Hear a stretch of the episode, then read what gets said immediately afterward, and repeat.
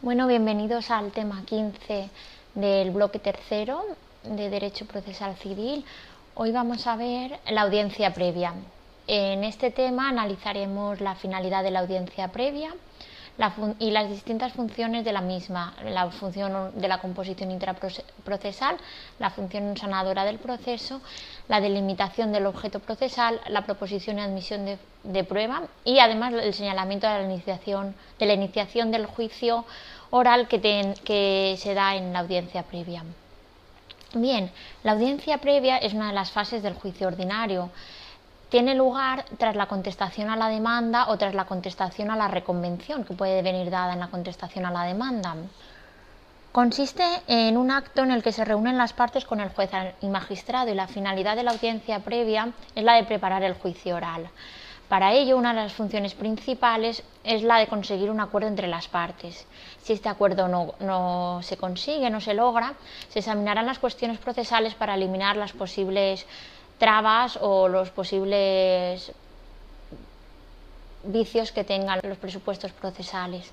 Además, se fijará el objeto litigioso y se propondrá y admitirá la prueba eh, que corresponda para el juicio ordinario.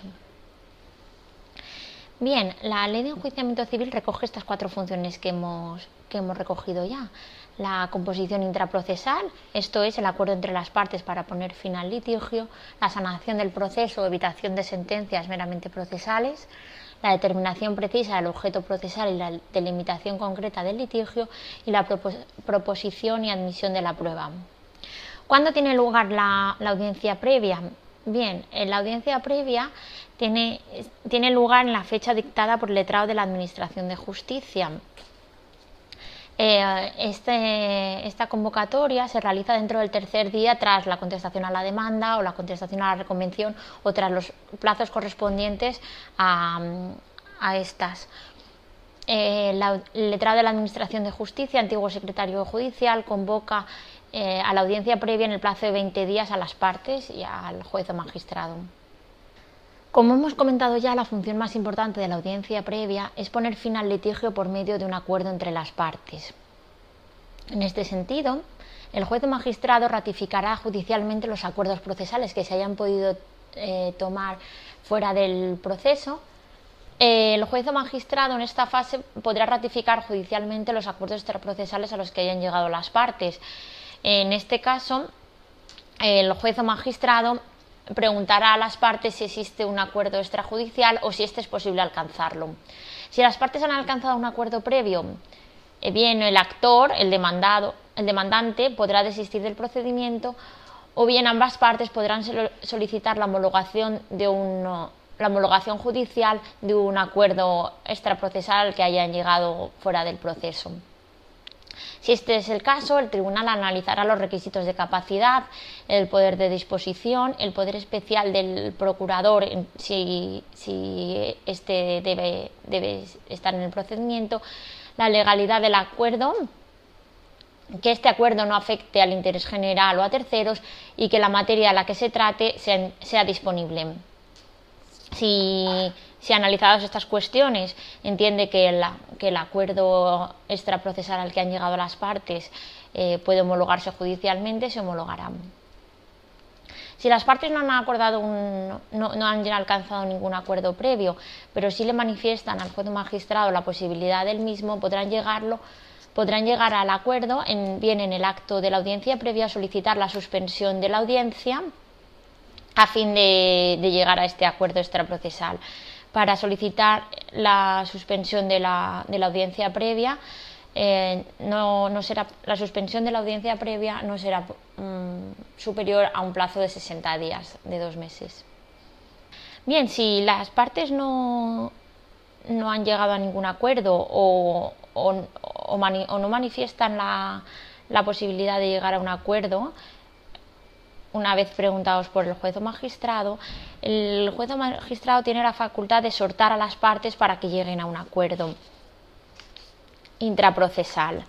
Esta exhortación viene recogida en el artículo 428.2 de la ley y aunque en un primer momento nos puede llamar la atención, puesto que sabemos que el juez es un tercero imparcial en el proceso, si analizamos los términos del artículo, nos dice, a la vista del objeto de la controversia, el tribunal podrá exhortar a las partes o a sus representantes y a los abogados para que lleguen a un acuerdo que ponga fin al litigio. Vemos que la Real Academia de la Lengua Española eh, define exhortar como introducir a uno con palabras a, que haga o deje de hacer alguna cosa. E inducir es hacer por diversos medios que alguien realice determinada acción. Con esto vemos que um, el artículo 428 2 de la Ley de Enjuiciamiento Civil no vulnera la imparcialidad judicial porque la iniciativa recae directamente sobre el consenso de las partes y el tribunal se limita a inducir a una conciliación. Bien, otra de las funciones que ya hemos destacado de la audiencia previa es la función sanadora del proceso. La audiencia previa está destinada a subsanar el proceso antes de acudir al juicio oral. Por eso el artículo 416 de la Ley de Enjuiciamiento Civil recoge cinco circunstancias a examinar. En primer lugar, la falta de capacidad de los litigantes o de su representación. En segundo lugar, la cosa juzgada o litispendencia. En tercer lugar, la falta del debido liticonsorcio, en cuarto lugar la inadecuación del procedimiento y en quinto lugar el defecto legal en el modo de proponer la demanda o en su caso la reconvención por falta de claridad o precisión en la determinación de las partes o de la petición que se deduzcan. Bien, vamos a ver cada una de ellas. En el caso de la falta de capacidad de los litigantes, eh, podrá ser alegada por el demandado en la contestación a la demanda o por el actor en la audiencia previa. Si el defecto es subsanable, se concede un plazo de 10 días y si es insubsanable o no se subsana en el plazo dado, se sobreseerá el procedimiento salvo que se trate de la falta de capacidad del demandado, que se declarará la rebeldía. En el caso de cosa juzgada o litispendencia, una vez estimada, es un defecto insubsanable, se sobreseerá el procedimiento. Con lo, que respecta a la inadecuación del procedimiento, este puede venir dado por razón de la cuantía o por razón de la materia. En el caso de ser una inadecuación del procedimiento por razón de la cuantía, eh, se tendrá únicamente en cuenta cuando, la cuantía que corresponda y la diferencia entre la cuantía que corresponde y la cuantía que viene dada implica una alteración del procedimiento o impida el acceso al recurso de casación podrá ser apreciada por el letrado de la Administración de Justicia en el momento de la admisión de la demanda o en la audiencia previa, o también podrá ser apreciada por el demandado en la contestación a la demanda, en cuyo caso se analizará en la audiencia previa.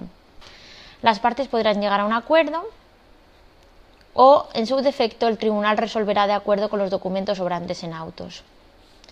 En el caso de que proceda a juicio verbal y hayan acudido a un juicio ordinario, por eso estamos en la audiencia previa, se suspenderá la audiencia previa y se citarán a las partes para el juicio verbal. En el caso en que nos encontremos en la inadecuación de un procedimiento por razón de materia, que será apreciable de parte o de oficio, se seguirá el procedimiento adecuado y si por tratarse de un proceso especial eh, que debiera cumplir determinados requisitos previos en la, admisión de la demanda, se sobreserá el procedimiento. Si se trata de una falta de liticonsorcio, cuando el liticonsorcio sea necesario, cuando estemos en un caso de liticonsorcio necesario, este podrá ser puesto de manifiesto por el demandado en la contestación a la demanda y se estudiará en la audiencia previa. En este caso, el actor podrá presentar en la audiencia previa escrito dirigido al resto de sujetos liticonsortes, con las copias correspondientes, tantas copias como sujetos existan. Si el tribunal estima procedente el liticonsorcio necesario, lo declarará y empleará a los nuevos demandados liticonsortes para que contesten a la demanda eh, en el plazo de los 20 días, suspendiendo la audiencia previa. En el caso de que el actor, el demandante, se opusiera a la falta de liticonsorcio, el tribunal oirá las partes y, si entendiere procedente el liticonsorcio, concederá al actor un plazo que estime oportuno para constituirlo. Este plazo no podrá ser inferior a 10 días. Los nuevos demandados podrán contestar a la demanda dentro del plazo de 20 días dado, quedando entre tanto en suspenso el proceso. Si transcurrido el plazo otorgado al actor para constituir el liticonsorcio, porque así lo ha estimado el tribunal, este no aporta las copias de la demanda ni los documentos anejos para los nuevos demandantes, se pondrá fin al proceso por medio de auto y se procederá al archivo definitivo de las actuaciones del proceso. Podemos encontrar también un defecto legal de la demanda o en la reconvención, cuando faltare claridad o precisión en la determinación de las partes o la formulación de las pretensiones. Este es un caso desde luego excepcional se podrá permitir a las partes realizar aclaraciones o precisiones y en el caso de que éstas no se realizasen sí que se archivará el procedimiento. Además de estas cinco circunstancias que recoge el artículo 416, no se trata de, una, de un listado tasativo, sino que el mismo artículo 416 habla de que mm, se podrá analizar en la audiencia previa toda aquella circunstancia que impida la válida prosecución y término del proceso mediante la sentencia de fondo.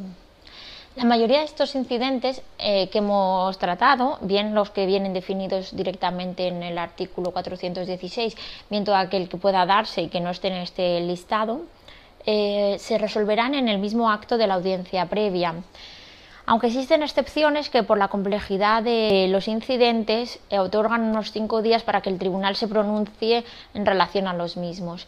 Estas, excepciones son las siguientes, o bien cuando se ponga de manifiesto varias circunstancias diversas que obliguen un estudio profundo al tribunal, bien cuando se alegue el consorcio necesario y la cuestión se considere compleja, bien cuando el tribunal estime las excepciones de litigispendencia o de cosa juzgada, o cuando la inadecuación del procedimiento por razón de materia se califique como compleja.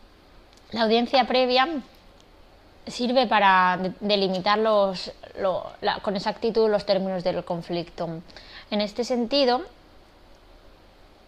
es el momento procesal para que las partes efectúen determinadas declaraciones podrán eh, las partes efectuar alegaciones complementarias a la otra parte.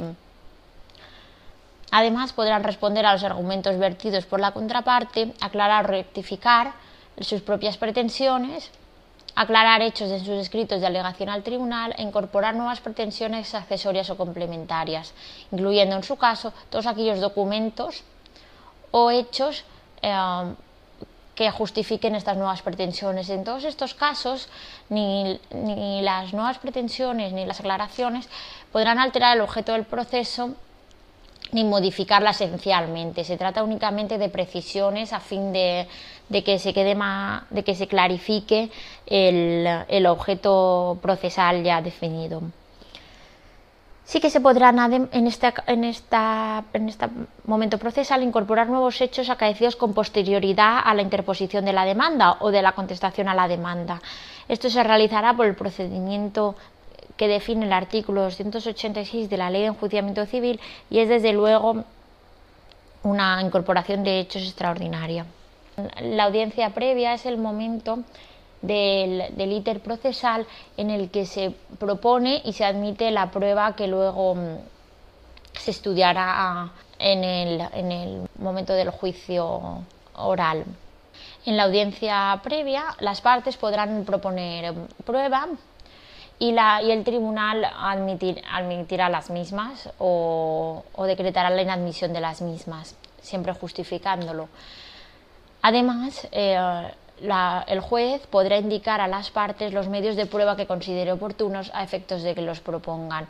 Es decir, el, juez o tribunal no podrá eh, proponer prueba, pero sí que podrá indicar eh, qué pruebas pueden ser mm, oportunas para que las partes las, las aporten. Y por último, la última de las funciones a destacar de la audiencia previa es el señalamiento de la iniciación del juicio. En la audiencia previa se fija la fecha del juicio oral, en el que se cita a las partes. Si en ese momento alguna de las partes advierte que no podrá asistir, bien la parte como su representación su representación procesal, su procurador o su defensa técnica, su abogado, lo deberán poner de manifiesto en ese momento, en la audiencia previa o en algún momento posterior si concurre alguno de los motivos descritos en el artículo 183 de la Ley de Enjuiciamiento Civil. En sí, tanto si se pone de manifiesto en la audiencia previa como si se, eh, si se pone de manifiesto en un momento posterior, eh, aludiendo a algunos de los motivos del artículo 183, 3 se solicitará un nuevo señalamiento por parte del, del juez o magistrado. Bien, esto es todo por hoy. Muchas gracias por vuestra atención.